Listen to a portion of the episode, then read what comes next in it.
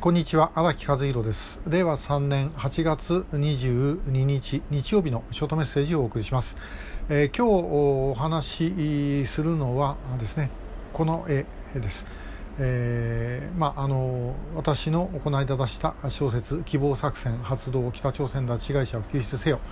え、これの表紙の絵です。で小説なのになんで、えー、表紙が漫画なんだっていうふうに思われた方もおられるかなと思います。でちょっとこの絵にまつわるお話をさせていただきたいと思います。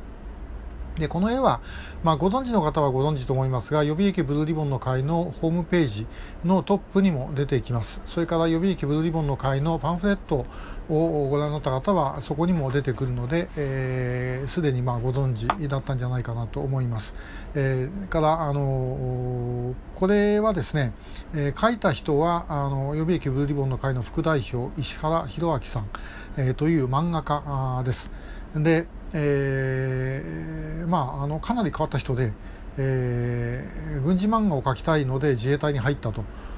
まあ、半分冗談なんでしょうけども、まあ、でも一面の真実だったみたいで、えーまあ、軍事関係の漫画をですねもうたくさん書かれてます。で、えー、別にあの単なる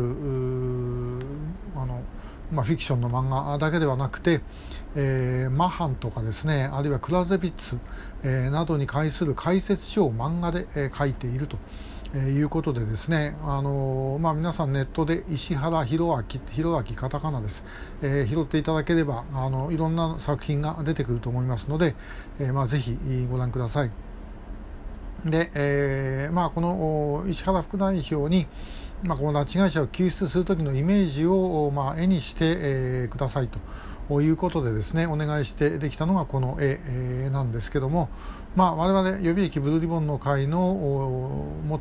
イメージというのはやっぱりこういうイメージに最終的にはなります。でさまざまなこともちろんもういろんなことをもちろんですね救出のためにはあのやらなきゃいけないわけで、えー、別にですね話し合いで帰ってくるんだったら話し合いで帰ってきて全然構いません、えー、しかし、まあ、相手は日本の法律を破って日本の国家の秩序をですね乱してで日本人を連れて行ってるわけですからだとすればそれを取り返すのにやはり実力を持ってやるということを少なくとも覚悟はしておく必要はあるだろうとこれ憲法がどうだとかそんなこと関係ないと思います、えー、やるときはもうやるというふうにしておかなければ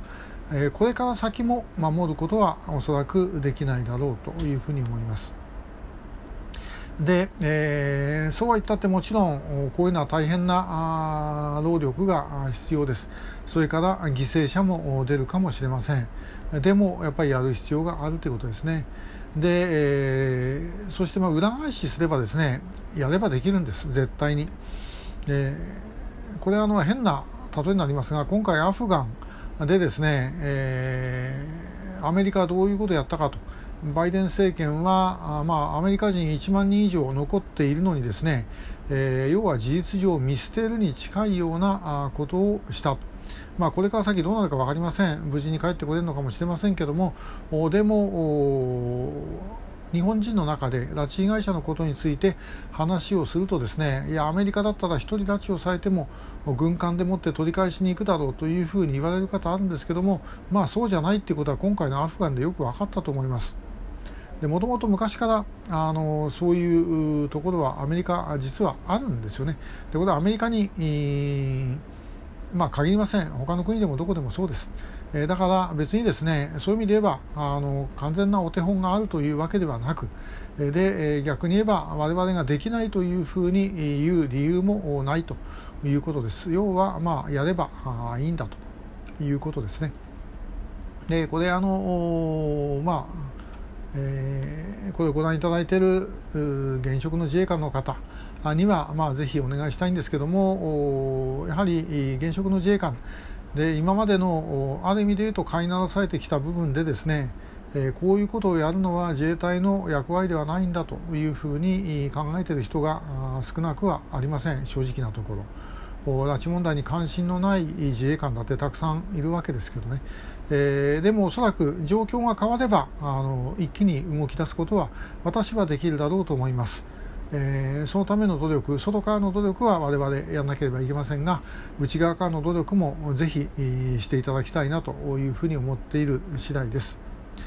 えー、まああのこのようなことでですね、えー、拉致被害者の救出というのはさまざ、まな方法があるということを理解をした上で